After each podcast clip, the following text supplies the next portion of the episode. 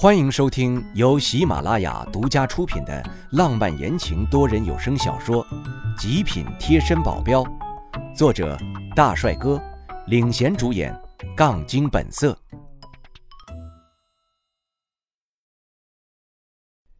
第七十五章，徐天。请问两位先生需要点什么呀？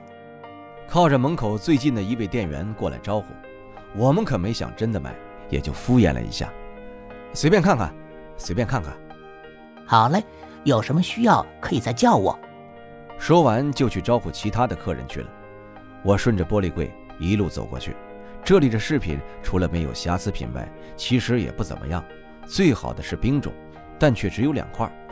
本来有一个从袁大头那里骗来的玻璃种的，居然摆在大厅的正中央，打着非卖品的标志。这是要把这个？当做镇店之宝用吗？他 简直无语了，毫不留恋的转身，杜钱，走吧，没什么好看的。之后没哪里能提起我的兴趣，也就早早的回了宾馆。剪彩的日子如期而至，因为早已做足了宣传，全店是玻璃种、冰种的招牌打得特别响亮，就算买不起，也抱着来看一看的心态。现在御食堂的门口已经是人满为患了。袁大头站在一个半尺高的站台上，一副十足领头人的架势。先生们、女士们，今天是个喜庆的日子，我御食堂东山再起，里面的东西质量绝对有保证，冀省绝对找不出第二家能比我们更高一个档次的了。还有，让开，让开，让开，都让开！忽然，底下一片喧闹声。人群从中间被分开，一个跟袁大头有几分相像的人站了出来。袁大头，枉你还是我的亲大哥呀！居然偷我店里的新货，我今天跟你没完！给我砸！随即，在这个男人身后冲出了十几个凶神恶煞、拿着木锤的人，对着里面就是一通乱砸。人群突然就炸了开来，都躲得远远的观望着。有几个拿起手机报了警。很好，都欺负到家门口来了。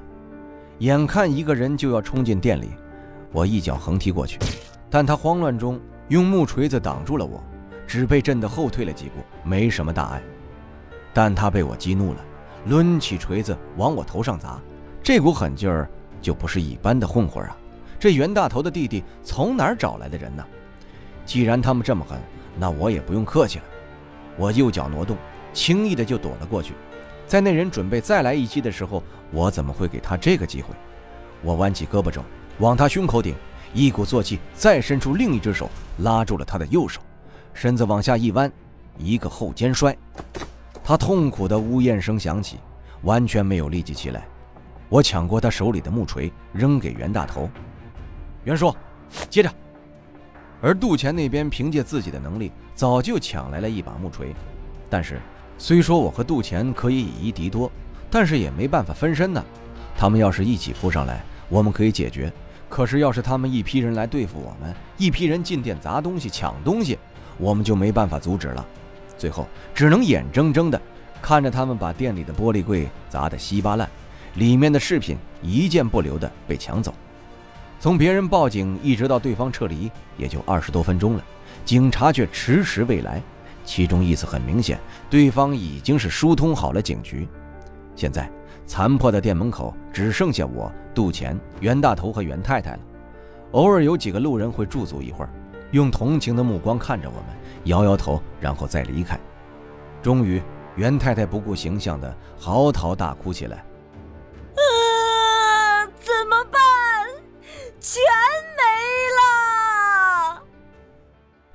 现在报警肯定是没用的，但不可能就这样不了了之了。袁大头的弟弟袁国欺人太甚。袁叔，货你不用担心，我会把那些全追回来。你先把这里收拾好吧。他努了努嘴，想说什么却没有说出口。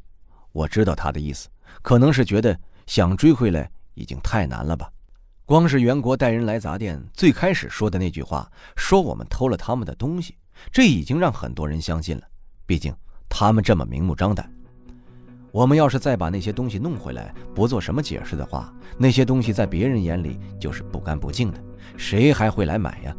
我们的店的名誉都被他给砸了，这是个很严重的问题。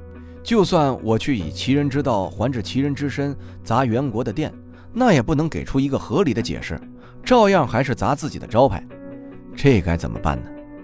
忽然，袁大头拍了下自己的脑袋，兴奋地对着我说道：“老大。”你是不是有一张徐天的名片？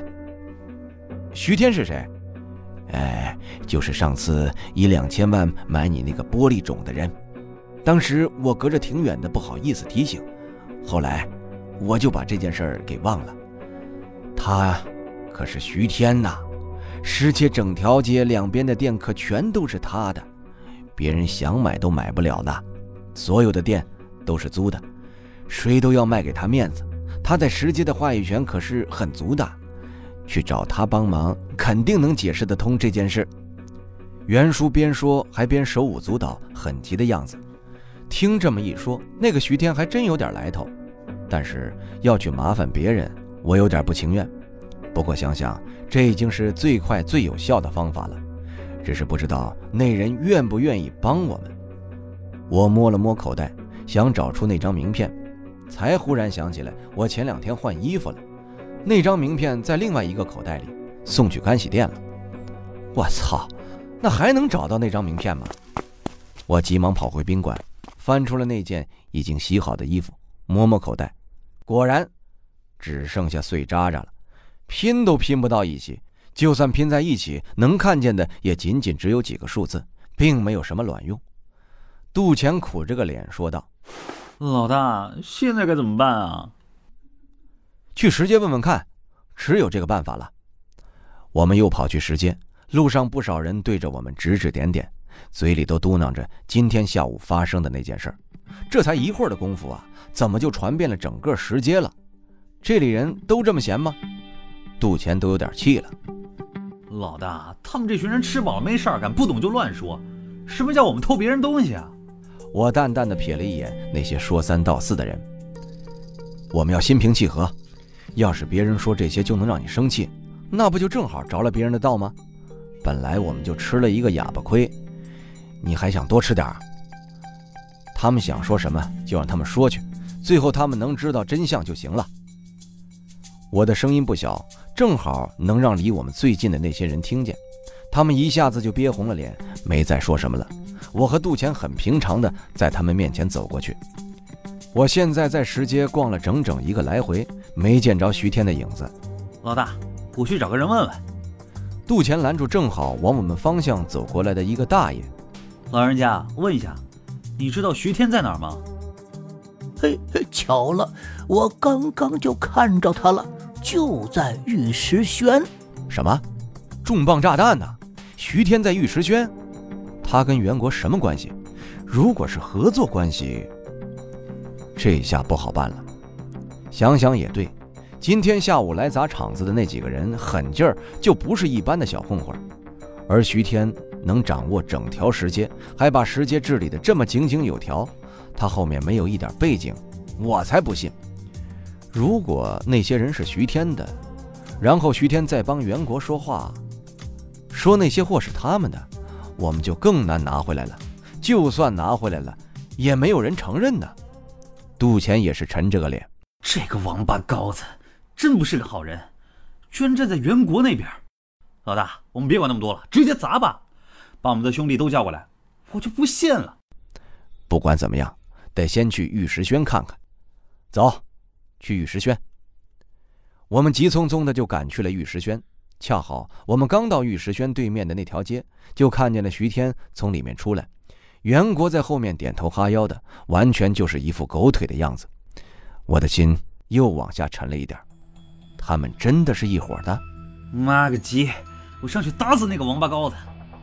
杜钱说完就要抽上去，我拉住他。杜钱一脸的愤恨。的确，是谁都会很气。那些被抢的首饰加一起已经过亿了。这可不是一个小数目。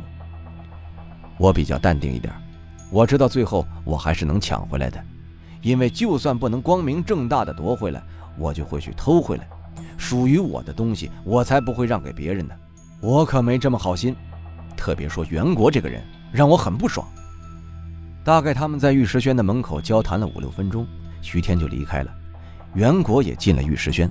但我注意到袁国在转身的那一瞬间，恭维的表情立马变了，好像巴不得弄死徐天一样。这让我看不懂了，这袁国到底是什么态度？怎么感觉不像是跟徐天合得来的人呢？